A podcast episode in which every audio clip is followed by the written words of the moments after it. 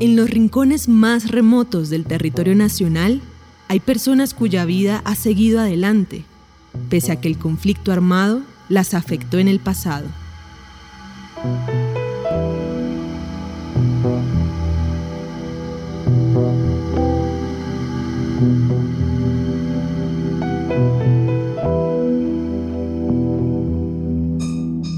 Desde mediados de los años 90, Floresmiro Calderón arriesgó varias veces su vida por no obedecer a los grupos armados ilegales. El grupo armado de la FARC era el, más violento que existía y llamaban a cuentas e inclusive a la gente. Yo no me sometía a la orden de ellos, porque ellos llamaban a que los presidentes de junta les reciban los impuestos que le imponían a la gente. Yo no me presté para esas cosas. Entonces yo supuestamente ya iba siendo un objetivo militar de ellos.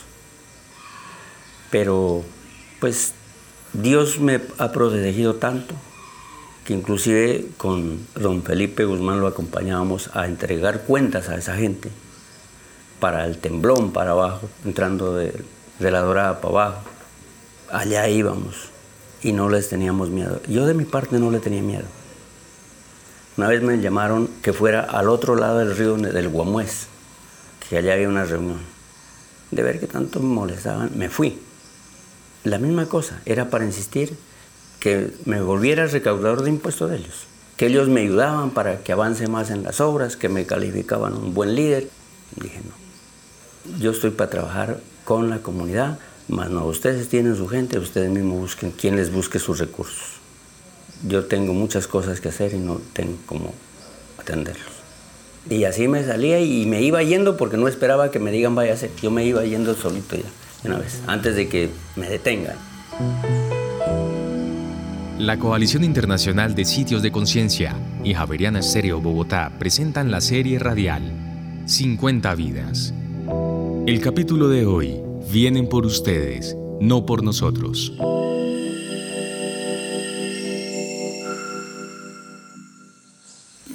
Nombre es Floresmilo Calderón Flores. Tengo 63 años de edad. Floresmiro vive en la población de El Placer, en el Putumayo, en el valle del río Guamués. Él puso a prueba su espíritu desobediente con los distintos grupos violentos que azotaron esa región de Colombia durante décadas. Cuando ya había la novedad de que venían los paras, que ya hubo la entrada de los paramilitares en la región del Tigre, y se suponía que la próxima entrada era en el placer. Entonces ellos habían hecho una reunión. Cuando yo llego, y ahí habían tenido la gente toda reunida para decir que, que se arme la gente, que con palos, con piedras, con ollas, con las cucharas, con lo que sea que a defender de paramilitares. Yo pues llegué, primero entré, me quedé quieto escuchando y todo eso. En ese entonces había sido recién matado a un fiscal en La Dorada y era pasado recién una masacre que hicieron en Las Brisas, que mataron unos amigos que tuvimos que enterrarlos del placer, la misma FARC. Entonces pedí la palabra, le dije primero, los saludé a todos y le dije que a, a favor de quién estaban ellos dijo que a favor del pueblo. si es a favor del pueblo, un aplauso para ellos. Están a favor del pueblo. Dije, pero ahorita solicito un minuto de silencio por la masacre de las brisas y por la muerte del personero de la Dorada. Créame que ese minuto fue el más largo de mi vida, visto en el reloj. Parecía que ese minutero como que se varó el reloj. Yo echaba ojo que a qué hora se levantaban el fusil y me mandaban el tiro. No, dando gracias a Dios. Pasó el minuto, les agradecí. Ahora sí dije, bueno, entonces, como ustedes están a favor de nosotros, son ustedes los que tienen que detener paramilitares, no nosotros, nosotros no tenemos las armas. Ustedes se constituyeron un grupo armado para defenderse y pelearse. Y yo tengo entendido que esta guerra es como el deporte, cada quien tiene sus propios reglamentos a nosotros déjenos libres en la, población civil. Ahora sí, como usted dice que está a favor del pueblo, quiero preguntarle a usted el porqué de la masacre de nuestra gente en las brisas. señor comandante. Ah, dijo, no, es que eso había sido unos del Urabá que habían venido. Nosotros no sabemos. Y la muerte del personero de la Dorada. Quiero conocer. No, no, no sé. Le dije, no. Si usted no sabía, no debió meterse aquí. Este pueblo tiene un dolor profundo, le dije. El de las brisas yo le digo por qué, le dije. Porque ustedes simplemente suben impuestos a cada quien y apretan a la gente. Y con decir que si no le cumplen, con hacer rodar una cabeza de repollo, con eso se ven contentos. ¿Cree que esa es respuesta para un pueblo que hemos sufrido aquí, hemos tenido que enterrar a nuestros propios muertos? Porque ustedes mataron a las brisas fue porque no les pagaron los impuestos que ustedes querían que les paguen. Entonces, en ese entonces, uno de ellos mismo dijo, caminábamos, vamos, dijo, ya viene el ejército. Entonces, en ese momento, fuera, fuera, guerrilla, váyanse, si no están a favor de nosotros, nosotros no vamos a dar, le dije, no vamos a permitir que den un peso para detener a paramilitares. Si los paramilitares vienen, vienen es por ustedes, no por nosotros. Entonces, ellos se fueron, también hubo otras personas que también me respaldaron, también hablaron. Y nosotros les dijimos, vea, si antes de ustedes no venir, nosotros también podíamos pensar, y ahora, ¿por qué es que quieren que ustedes darnos pensando a nosotros? Déjennos libres. Fuera, se fueron. Después de la guerrilla, llegaron los paramilitares. Yo estaba, tenía un carrito pequeño, un Aro Carbati.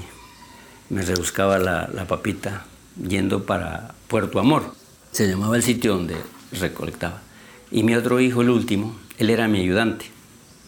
Allá estábamos llenando, ya acabando de llenar el viaje de, pasajeros, cuando ya, saliendo, arrancando ya, cuando va apareciendo en la curva un poco de gente, toda la carretera llena de gente.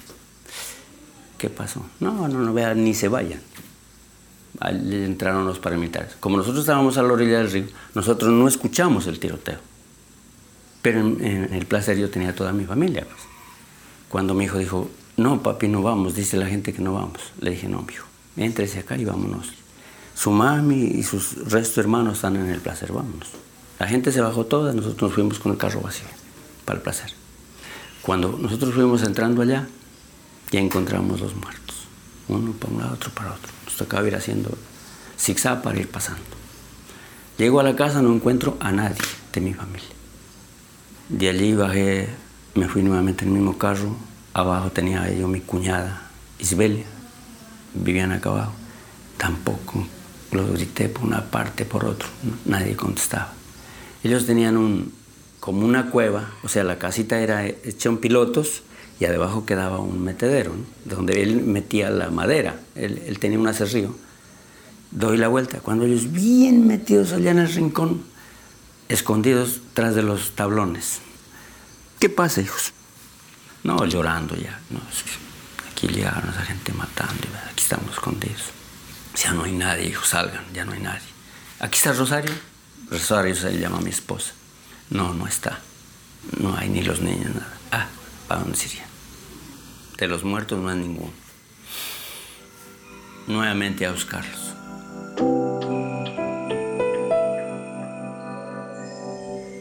Y al mismo tiempo, después de que encontré ya a mi familia, ellos se quedaron en la casa y yo volvía a bajar al pueblo, a la hormiga, a pedir protección para, para el placer, ante la policía, al ejército.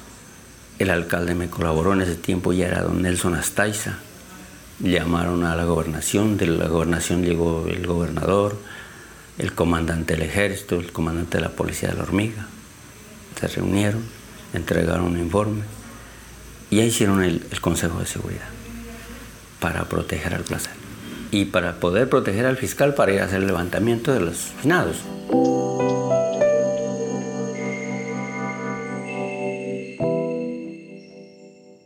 Las raíces de la vida de Flores Miro en el placer Putumayo están vinculadas a la educación. Corría el año de 1995. En el afán de de yo traer a mi familia, que mi esposa siempre me reclamaba, me dediqué a luchar por hacer un colegio, porque aquí no existía el colegio en el placer. Empecé a, buscar las alternativas de crear un colegio en el placer. Recién a, buscar con el rector ampliar plazas para poder seguir y buscar la tierra para, para hacer el colegio. Dando gracias a Dios, don Javier Urbano nos ayudó, nos dio una tierra, otro señor aportó una plata para comprar la tierra. La alcaldía me aportó con unos 6 millones de pesos en ese entonces. Un ingeniero de Nariño vino y nos acompañó para hacer el proyecto de lo que es el Colegio José Asunción Silva en el Placer hoy en día.